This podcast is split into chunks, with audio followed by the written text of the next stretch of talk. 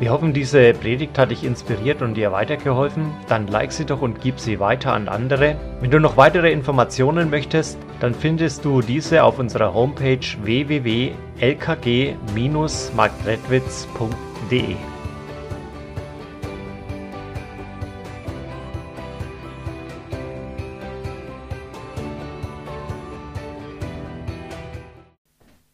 Endzeit, Adventszeit, was mir Freude gibt. Also wir leben ja gerade wirklich in einer Zeit, in der mancher vielleicht fragt, wie kann man sich da überhaupt freuen? Wo wir vieles Schweres erleben. Ich weiß nicht, was du jetzt persönlich für ein Mensch bist. Bist du eher ein fröhlicher Mensch? Oder, naja, also es gibt ja so Leute, die, die gehen zum Lachen in den Keller, ja. Die machen ein Gesicht wie drei Tage Regenwetter oder wie gerade wieder mal Schnee, ja. Ähm, oder als hätte man ihnen gerade die Wurst vom Brot geklaut. Und da möchte man am liebsten sagen, jetzt freu dich doch mal. Weißt du, es gibt doch wirklich viel Grund, auch sich zu freuen. Wir gehen mit großen Schritten auf Weihnachten zu. Die Schüler, die können es kaum noch erwarten, bald Ferien. Vielleicht hat mancher Urlaub über die Tage und kann mal alles von sich strecken und die Zeit genießen. Ich weiß nicht, über was du dich gerade freust, aber wisst ihr, an Weihnachten, wenn man da so einem kleinen Kind in die Augen schaut, wie die sich freuen, da kannst du gar nicht anders als dich mitfreuen, ja? Also Freude ist doch ansteckend, wenn jemand lacht. Wir haben viel Grund, uns auch zu freuen. Also wir waren diese Woche, hatte ich mal zwei Tage frei mit meiner Frau auf Weihnachtsmarkt, ja. Viele bunte Lichter, ja überall, obwohl Strom gespart werden soll, ein bisschen Freude muss sein. Da waren wir da im Erzgebirge, da haben die gesagt, also eins lassen wir uns nicht nehmen. Nach Weihnachten können wir den Strom abschalten, ja, aber jetzt nicht. wir wollen uns noch wenig freuen. Oder dann, dann gibt es Leute, die, die machen so heimtückische Anschläge, ja. So kleine Geschenkchen, ja. Präsente, um anderen eine Freude zu machen. Es gibt Grund, sich zu freuen. Mancher ist natürlich auch etwas kritisch und schaut die Sache nicht so an. Also die jungen Leute zum Beispiel. Für die ist ja eins entscheidend. Hauptsache Spaß, Hauptsache Fun.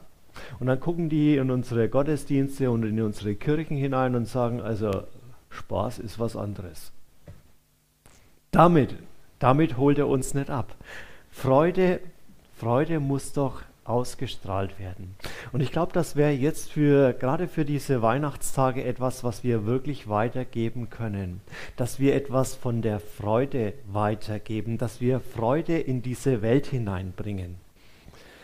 Manche würden jetzt aber auch lieber energischen Kopf schütteln und sagen, also du hast gut reden. Es gibt doch auch viel Trauriges. Ja, und wir brauchen nur einen Fernseher anschalten oder die Zeitung lesen oder ins Internet gehen und dann wird uns das alles präsentiert. Ja, furchtbare Dinge, Krieg, Hunger, Katastrophen.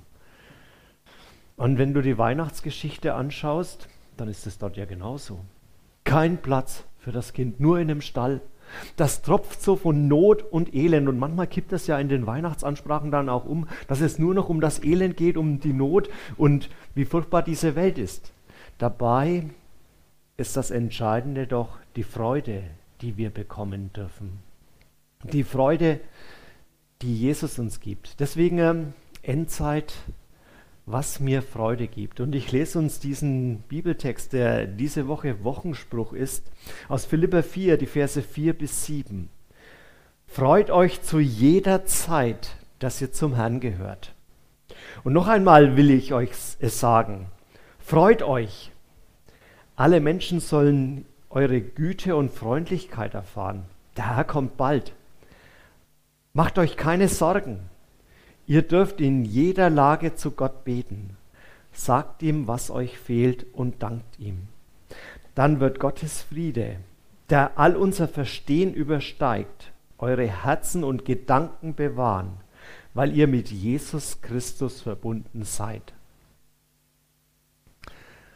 Endzeit, Advent, was mir Freude gibt. Es ist ja merkwürdig, dieser Brief an die Philipper, den hat Paulus aus der Gefangenschaft geschrieben. Er musste sogar mit seiner baldigen Hinrichtung rechnen und es war der fröhlichste Brief, den Paulus überhaupt geschrieben hat. Wir begreifen das vielleicht gar nicht. Also man muss sich mal vorstellen, die Situation, in der er war. Ja, da wären wir vielleicht am Jammern und am Klagen. Gott, wie kannst du das überhaupt zulassen? Wie gehst du mit mir um? Und Paulus, er macht es ganz anders. Er stellt das nochmal klar. Freude muss sein. Also offensichtlich gab es an dieser Stelle in der Gemeinde in Philippi auch ein Problem. Dass er das nochmal so deutlich sagen muss. Ihr sollt euch freuen. Ihr dürft euch freuen. Aber wie kann das sein, wenn das nicht nur pure Theorie sein soll, sondern nicht nur ein Befehl, ja, sondern wenn das echt sein soll? In der Welt um uns herum, da gibt es doch so vieles, was uns die Freude wegnehmen möchte. Und die Bibel sagt deswegen, Freude gibt es nur bei Gott. Bei Gott ist Freude die Fülle. Und in der Weihnachtsgeschichte, ja, da, das sind die Engel und die verkünden das den Hirten. Wir verkünden euch große Freude. Oder in der Bibel, in den Psalmen, da heißt es, vor dir, Herr, ist Freude die Fülle. Und dann, wenn wir einmal in der Ewigkeit sein werden, da ist das schon beim Propheten Jesaja vorausgesagt, dass Freude über unseren Köpfen, über unseren Häuptern sein wird. Und Jesus sagt, wie er geht, meine Freude wird bei euch bleiben. Freude gehört zu Gott. Und wenn du fragst, woran man das merkt, dass der Heilige Geist am Wirken ist, dass der Heilige Geist gegenwärtig ist, dann ist das die Freude. Denn was sind die Gaben des Geistes? Das erste ist Friede und dann kommt als zweites die Freude Gottes. Und wenn du Jesus wirklich nahe bist, wenn Gottes Geist mit dir ist, dann bist du mit Freude erfüllt. Und dann kannst du das entdecken, dass Menschen wirklich auch in dieser Verbindung mit ihm sind, dass die Menschen erfüllt sind von Gottes Freude.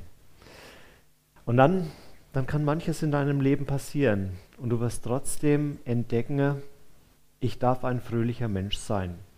Auch wenn das Schweres ist, auch wenn da mal eine Krankheit kommt, auch wenn die Katastrophen eintreten, ich bin doch gehalten und bewahrt bei ihm. Ich darf mich freuen. Deswegen das Erste, was mir Freude gibt in so einer Zeit, ich gehöre zu Gott. An Weihnachten spielen Geschenke ja eine große Rolle. Also was wir sind, was wir haben, was wir bekommen, das zählt da ganz viel. Aber wenn wir ganz ehrlich sind, alle weltlichen Güter schenken nur kurzfristig Freude. Beobachtet es an Weihnachten wieder bei den Kindern oder Enkeln. Die Geschenke, ausgepackt, Riesenfreude. Nach drei Tagen sind sie entweder schon verreckt oder sie fliegen aus Langeweile in die Ecke. Ja, weil all diese Dinge uns immer nur kurzfristig Freude geben können. Und wir waren kürzlich beim Simon seinem Geburtstag in so einem All-You-Can-Eat-Restaurant, hat er sich gewünscht, ja. Und es ist ja klasse, ja, du gehst ans Buffet, lädst den Teller auf, gehst nochmal, gehst nochmal, gehst nochmal, ja. Ähm, aber so richtig lecker ist es ja nur, wenn du Hunger hast, ja. So spätestens beim vierten Berg, ähm, da wird es eine Qual, ja. Weil schmeckt es gar nicht mehr so. Und genau das ist ja das Problem unseres Wohlstands, den wir in unserer Zeit haben, ja. Wir haben alles, da, da ist es eine Qual. Was schenkt man überhaupt noch? Wir, man weiß es gar nicht, ja. Mit was kann man jemandem noch eine Freude machen? Wir haben doch alles. Oder wer wartet denn noch auf Weihnachten, ja? Also wenn ich irgendwas neu brauche, dann kaufe ich mir es halt, ja? Und warte nicht noch ein halbes Jahr, bis wieder Weihnachten ist oder Geburtstag oder sonst was, ja? Wir leben in einer Welt, in der es uns unwahrscheinlich gut geht, aber wir merken ganz deutlich, wie all der Besitz, all die Güter uns nicht fröhlich machen, sondern das immer nur sehr kurzfristig ist. Und ich glaube, deswegen äh, gibt es so viele betrübte Menschen in unserem Land, weil das eben nicht fröhlich macht, weil Vergnügen nicht lang anhält, wie man bei dem Essen auch sieht, ja.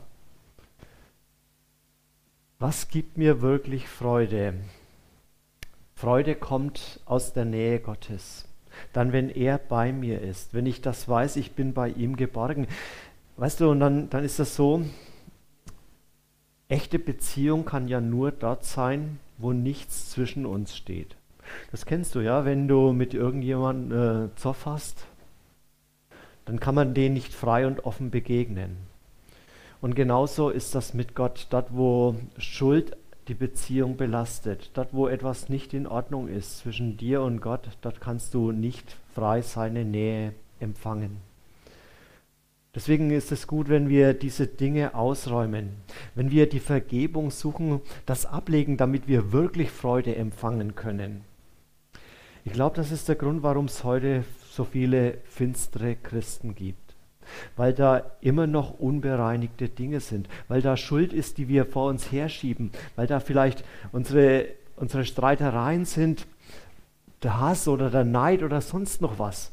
Und wir tragen das vor uns her und können keine echte Freude empfinden. Weißt du, und wenn da so ein Punkt in deinem Leben ist, wo es nicht ganz passt, was dir die Freude nimmt, dann kannst du zwar nach außen ein fröhliches Gesicht machen, ja. Aber es wird immer die Angst da sein, der andere, der schaut hinter meine Fassade. Und dann wird er entdecken, wo es nicht stimmt. Dann wird er sehen, wo meine Angst ist, wo meine Schuld ist, wo meine Fehler sind, wo meine Macken sind. Und dann versucht man dem irgendwie auszuweichen. Es wird nur dort wirkliche Beziehung, echte Nähe entstehen können, wo die Dinge geklärt sind. Und dann, wenn das von unserer Seele abfällt, wenn ich das bei Jesus ablege, wenn ich dem anderen vergeben kann, wenn ich mir selber vergeben kann, dann kann echte Freude in mein Leben hineinkommen. Ich weiß gar nicht, wie, wie andere Christen das machen. Also bei mir geht das nur dadurch, dass ich die Gnade annehme. Dass ich das wieder ganz deutlich sehe. Und da gehört das Kreuz eben auch zu Weihnachten dazu. Dass Jesus in diese Welt gekommen ist, um das alles zu tragen, um das ans Kreuz zu nehmen, um meine Schuld wegzunehmen, um das mir deutlich zu machen. Dir ist vergeben, du gehörst zu mir. Aber warum muss Paulus das dann so vorschreiben, so fast wie, ein Befehl? Freut euch! Geht das nicht automatisch, dass ich mich freuen kann? Und da merken wir plötzlich, unser Glaube funktioniert auch nicht wie eine Maschine, wo ich auf den Knopf drücke und dann ist alles da. Sondern ich muss mich manchmal auch mal selber auf die Füße treten und sagen, hey, jetzt, was denkst du jetzt wieder? Wo hängst du jetzt wieder fest? Freu dich, du hast so viel Grund dafür. Freu dich, weil Jesus bei dir ist, weil er dich hält, weil nichts zwischen dir und ihm steht. Weißt du, und selbst wenn du dann in die tiefsten Tiefen fällst oder wenn die Krankheit kommt und es dir die Füße wegzieht, wenn du diese Nähe zu Jesus hast, kannst du dich immer noch freuen, bist du immer noch geborgen. Freut euch jederzeit, immer auch in den schweren Tagen, die wir so ungern aus der Hand Gottes nehmen. Auch da dürfen wir uns freuen. Auch da darf ich wissen, er hält mich fest und ich bin bei ihm getragen. Er weiß, was das Beste für mich ist. Ich habe seinen Frieden. Ich gehöre zu ihm. Das Zweite, was mir Freude gibt, weil er die Sorgen wegnimmt. Sorgt euch um nichts, sagt Paulus das hier. Also der Paulus hat gut reden, denken wir vielleicht. Also die damals, ja, die haben sich um ihr tägliches Essen gekümmert, ja. Wir heute, wir haben doch Verantwortung zu tragen, ja. In der Familie, im Beruf, in den vielen Aufgaben, die wir haben. Da magst du dir Sorgen vielleicht um deine Kinder, um deinen Partner, um die Eltern. Du magst dir Sorgen um die Gesundheit, um dein tägliches Auskommen. Weißt du, die Bibel meint mit Sorgen dieses sich ständig um die Dinge zu drehen, wo man meint, die brauche ich jetzt fürs Leben, wo man Gott nicht vertraut, dass es einen gibt. Weißt du, Sorgen haben ja eine ganz große Macht über uns. Die können die Gedanken gefangen nehmen, dass sich die Gedanken immer nur darum kreisen und es zieht einen immer tiefer hinein. Warum sorgt nicht? Weil der Herr, weil Jesus bei dir ist, weil Jesus ganz genau weiß, was du brauchst und dir das Nötige gibt. Wir gehen da meistens die Dinge ja taktisch an und überlegen, was muss ich denn tun, um das entsprechendes zu bekommen? Und dann, dann schließen wir in der Welt Bündnisse. Die beste Verbindung, das beste Bündnis, das du eingehen kannst, ist das Bündnis mit Jesus. Wenn du sagst, Jesus, ich mache mein Leben an dir fest. Und dann bist du bei mir. Und dann wirst du entdecken, wie er dir alle deine Sorgen wegnehmen möchte.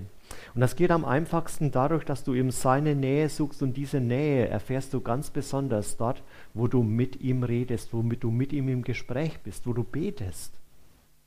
Leg's ihm im Gebet hin. In einem kleinen Land, Surinam, das ist oberhalb von Brasilien, kennt man gar nicht, das ist so auf der Landkarte so ein Stecknadelkopf großes Dingens, ja. Ähm, die ersten Christen, die, die hatten ihre Hütten und die hatten nur einen Raum. Und jetzt konnten sie sich kaum zur Stille zurückziehen. Deswegen äh, sind sie in den Wald gegangen, um zu beten. Jeden Tag. Jeder hat seinen Platz gehabt, wo er hingegangen ist. Und mit der Zeit sind diese Wege, die sie zu ihrem Gebetsplatz gegangen sind, zu kleinen ausgetretenen Trampelpfaden geworden. Eines Tages sagt einer der Eingeborenen zu seinem Nachbarn ganz liebevoll und vorsichtig, du, auf deinem Gebetsweg wächst langsam Gras.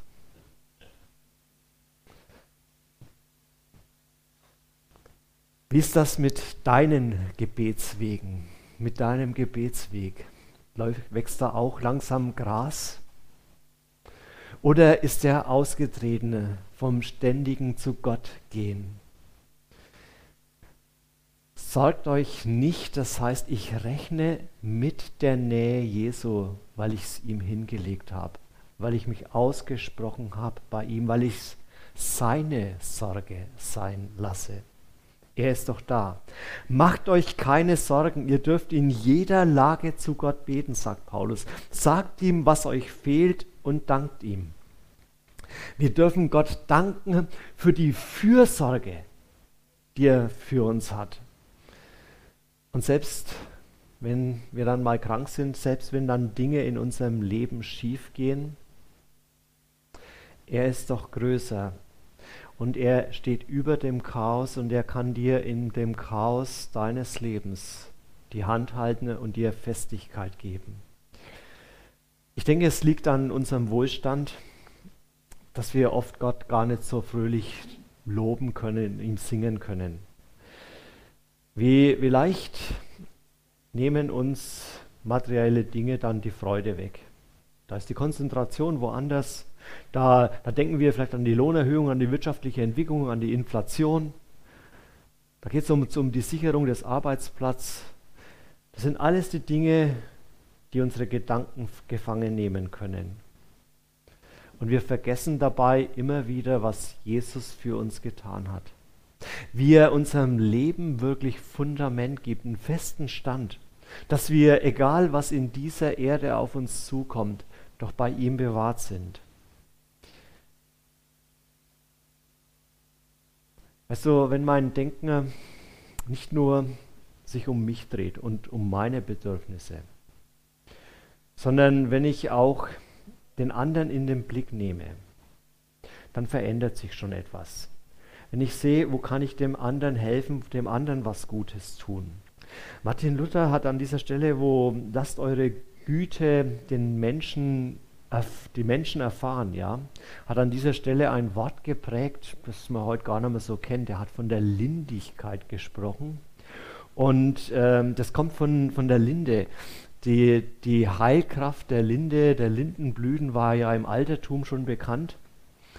Und er hat da ein Wort draus gemacht, ja, weil man das, was da in der Bibel steht, gar nicht so richtig übersetzen kann. Eure Barmherzigkeit, das Gute, eure Hilfe, lasst das die Menschen erfahren. Man muss sich ja schon fragen, manchmal auch, wofür sind wir Christen denn bekannt? Sind wir bekannt als die Miesepeter der Gesellschaft oder sind wir bekannt als diejenigen, die den anderen Gutes tun, die Freude in diese Welt hineinbringen, die Menschen diese Nähe Jesu auch bringen? Weißt du, denn das ist das, was unsere freudlose Welt heute wirklich am meisten braucht. Dass wir mutig hinausgehen und Weihnachtsfreude bringen. Echte Freude. Den Menschen diese Liebe Jesu wieder nahebringen, der sich um sie sorgt. Und noch ein drittes, was mir Freude gibt, wenn ich in seinem Frieden stehe, dann wird Gottes Friede der all unser Verstehen übersteigt, eure Herzen und Gedanken bewahren, weil ihr mit Jesus Christus verbunden seid. Bewahren ist ja ein militärischer Ausdruck. Also der Wachsoldat, ja, der steht vor der Kaserne und passt auf, dass nicht einer irgendwie reingeht, ein böser Bube, ja, und da Schaden anrichtet. Und genauso, genauso will der Frieden Gottes vor deinem Herzen stehen. Dass da nichts passiert, dass da keiner reingeht und dein Herz vergiftet. Wisst ihr, unser Herz ist ja manchmal auch ein wenig schwer zu steuern. Also die, die leicht aufgeregt sind, ja, oder mal einen hohen Puls haben, ja, die kennen das sehr gut.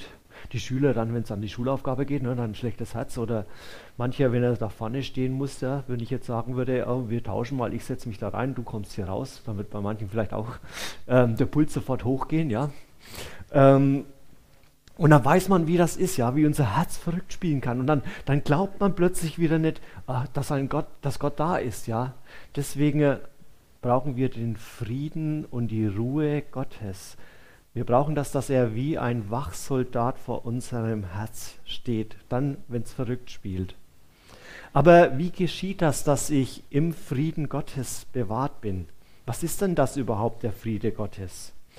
Dass Gott Frieden geschlossen hat mit dir und mit mir, mit jedem von uns dass er in seiner ganz großen Liebe seinen Sohn in diese Welt kommen ließ und uns dadurch nahe gekommen ist.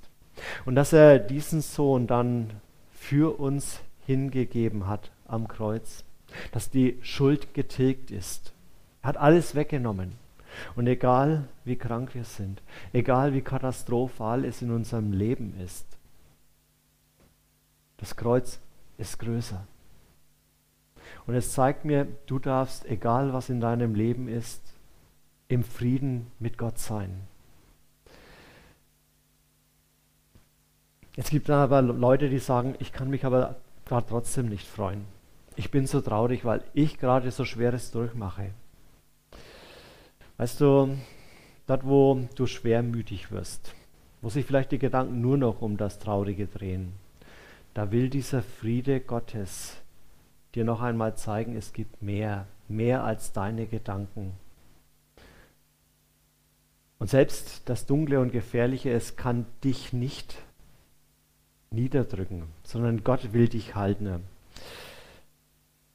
Natürlich gehen wir als Christen nicht jeden Tag durch Sonnenschein. Auch Christen werden krank, auch Christen werden schwer krank. Christen erleben Niederlagen. Aber in allem gilt eines eben grundsätzlich. Der Friede Gottes ist über dir.